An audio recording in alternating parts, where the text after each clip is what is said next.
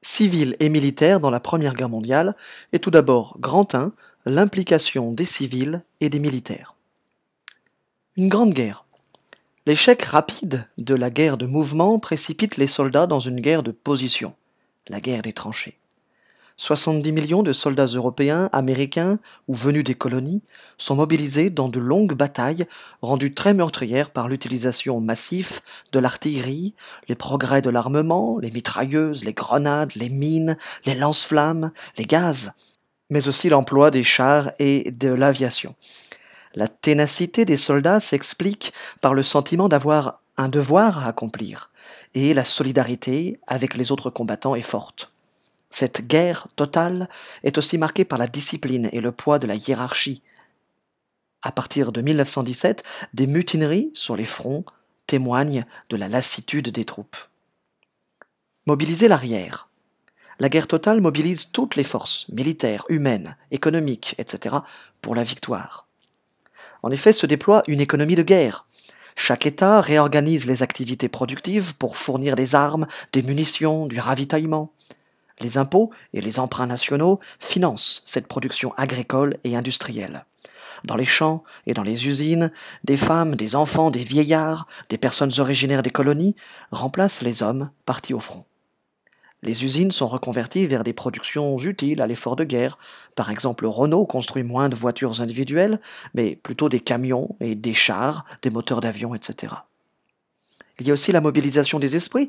Les États utilisent en effet la propagande et la censure pour préserver le moral de la population et leur demander de continuer à soutenir l'effort de guerre.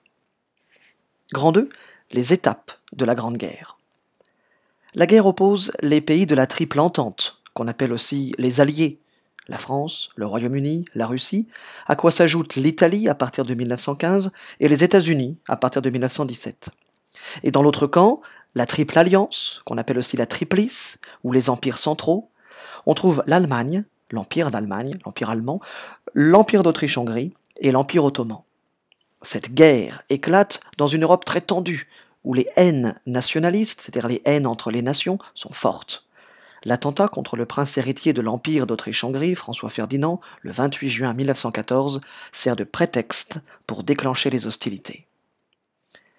Et la guerre se déclenche et va se dérouler en trois phases. Elle euh, éclate en août 1914 et commence par une guerre de mouvement. L'Allemagne lance alors une grande offensive sur le front ouest, c'est-à-dire côté français, en envahissant le nord de la France.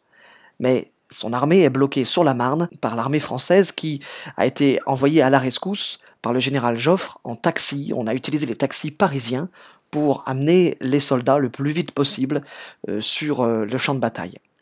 Dans le même temps, l'Allemagne doit se battre à l'est, côté russe. Et puis, rapidement, face au bombardement de l'artillerie, les armées s'enterrent dans des tranchées dès l'automne 1914.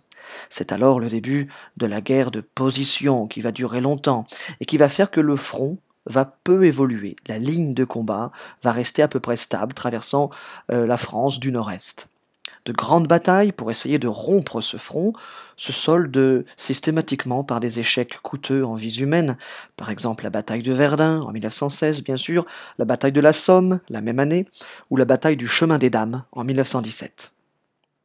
Et ce n'est qu'à partir de 1917-1918 que reprend la guerre de mouvement. En effet, les offensives, c'est-à-dire les attaques, reprennent sur le front ouest, car, d'une part, les Allemands n'ont plus qu'un front, puisqu'ils n'ont plus à se battre côté Est avec la Russie, puisqu'ils ont fait la paix avec la Russie qui est complètement bousculée par sa révolution.